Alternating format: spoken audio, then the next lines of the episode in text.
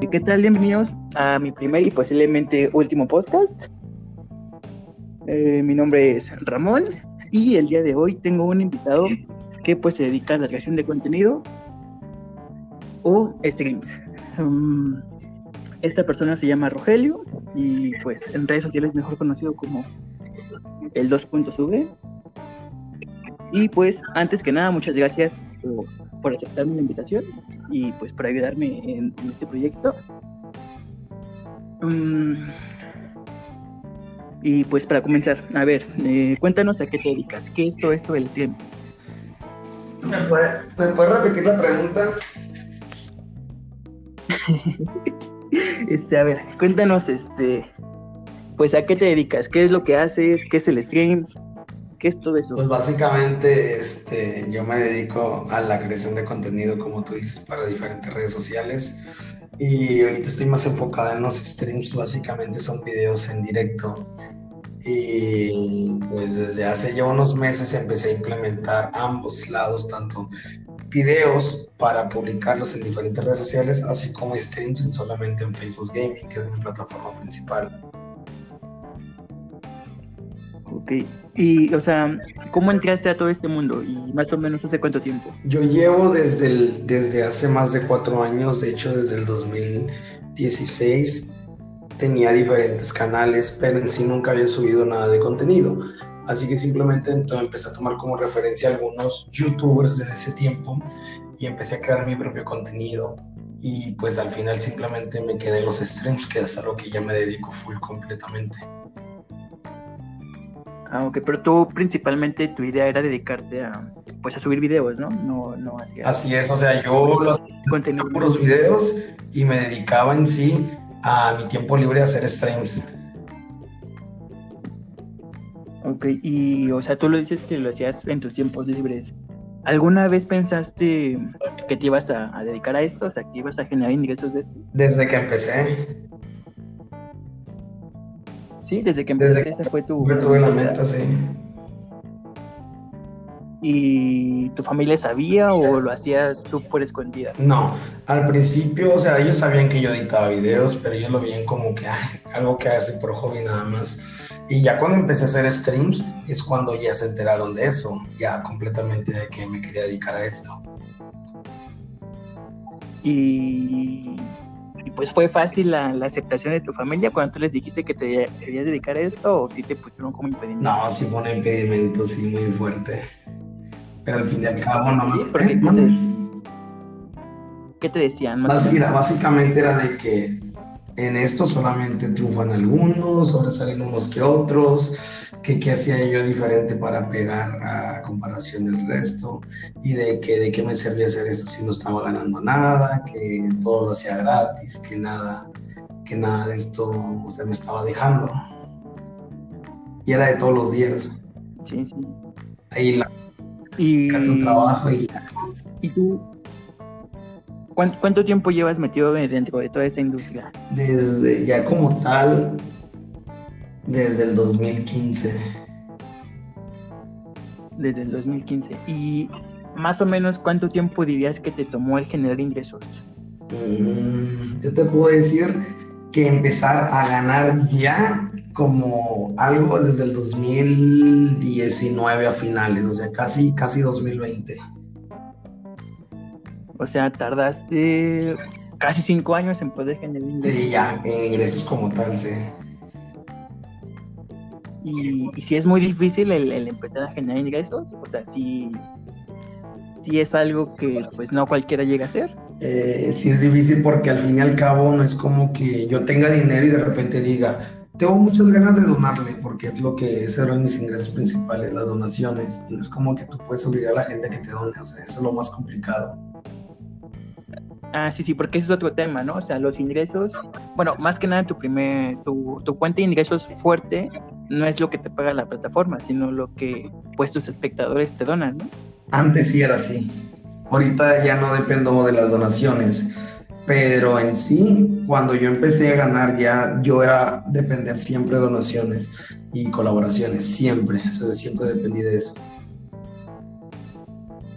Uy, y, y digamos, este, soy una persona que quiere entrar en este mundo, ¿qué es lo primero que debería hacer o, o qué, qué especificaciones como persona debería tener para poder triunfar o, pues sí, triunfar en este? Primeramente, que lo haga porque quiere, por gusto y no por dinero, porque todos los que lo han hecho por dinero, todos los que conozco lo han dejado a medias. Lo tienes que hacer primeramente por gusto, porque, porque tú quieres hacerlo realmente, porque tienes ganas de. Y lo segundo que te puedo recomendar es que simplemente te enfoques en ser tú, pero que no tengas una personalidad muy desabrida, que, que tengas ese carisma, que tengas esa, esa, esa, esa, como que esa atención a tu chat y a toda la gente que te ve. Tienes que darles lo que los demás no les sí, o sea, sí podrías decir que pues no cualquier persona se podría dedicar a esto, o sea, sí, sí tienes que tener una personalidad, sí. como que esa carisma, esa, esa conexión con la gente para pues para poder triunfar, ¿no? Sí, sí, sí. O sea, nada te sirve ser, es que también te digo, depende mucho, hay diferentes tipos de streamers, pero los más genéricos son los que literal no, no más leen su chat por encimita, no platican con su gente, se enfocan en el juego y es, eso es más difícil que ser cuando te enfocas de esa manera. Tienes que. Y, por ejemplo, ya dentro de la industria, ¿cómo es la convivencia con otros streamers? O sea, si es, se apoyan entre ellos o se tiran mucho hate o, o sea, si, si es fácil o difícil convivir con, con más gente, pues, que tenga contenido. Ahí te va, de eso depende muchísimo la zona. ¿Por qué? Porque si tú ahorita vas a Europa, la mayoría de la gente, lo que son españoles y todo eso, ellos sí se apoyan entre sí en ese aspecto para crecer. Aquí en Latinoamérica lo que pasa es que es pura mentalidad de cangrejo, o sea, si tú él está empinado no te va a querer sacar.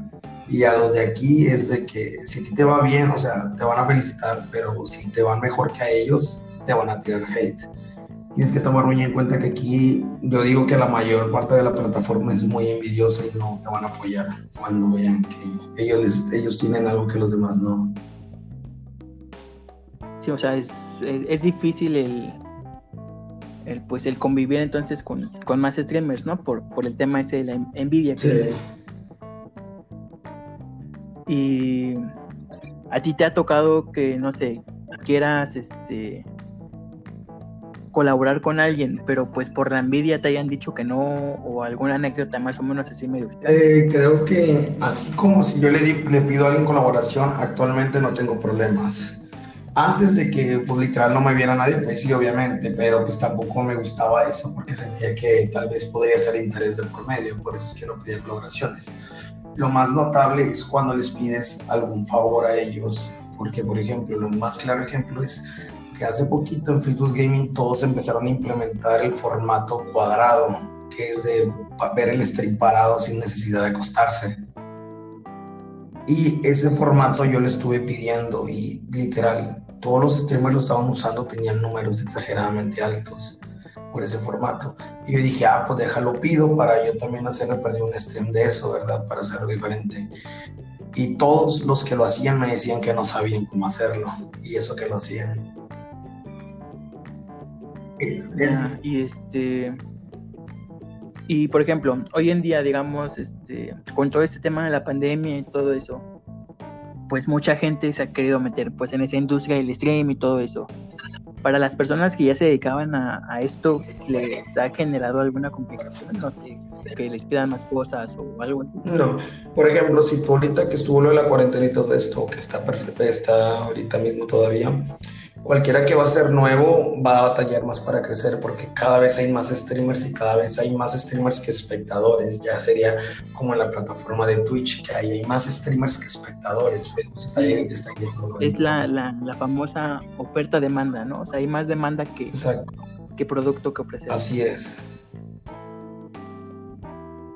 Y pues tú qué le dirías a, a alguien que quiere comenzar pero no sabe cómo hacerlo o tiene miedo o pues sí, o sea, le, tiene ese miedo a que lo vean públicamente y le digan, ah, pues él hace stream, porque pues hoy en día no es como un trabajo muy, muy reconocido, ¿no? O sea, sí es como que todavía está muy, muy satanizado el, el decir que te dedicas a realizar stream.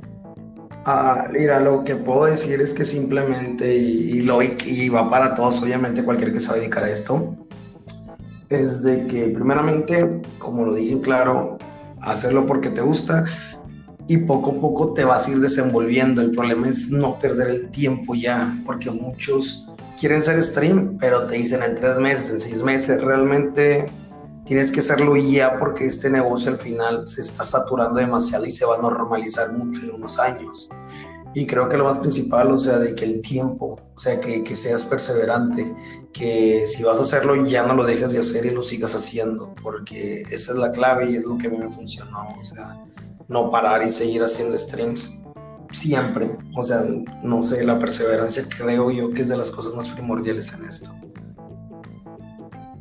Sí, sí. Y, por ejemplo, tú cuando te presentas y te preguntan a qué te dedicas, ¿qué es lo que contestas o cómo es que te expresas? Pues mira, yo digo, es como le dije también a mi, a mi novia, eh, hace algunos años la gente pues le daba pena decir eso y actualmente si tú le dices a alguien soy youtuber, soy streamer, la gente ya no lo ve mal, sobre todo los que son de nuestra edad.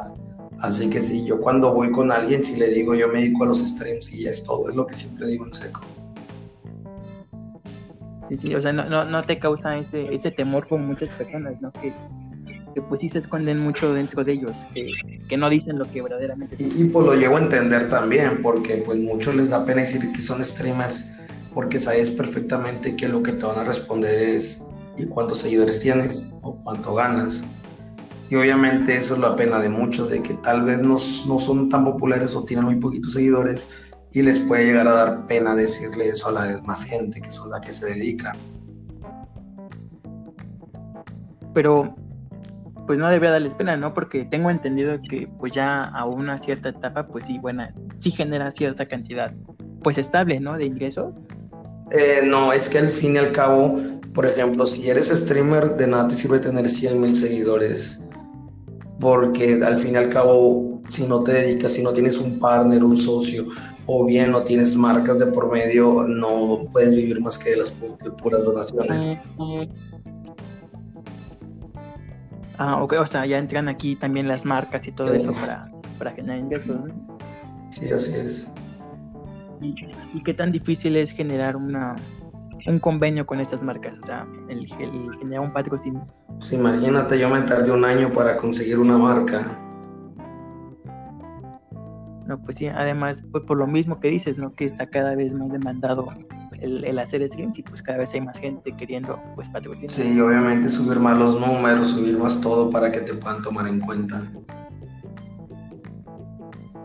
No, pues, pues está difícil.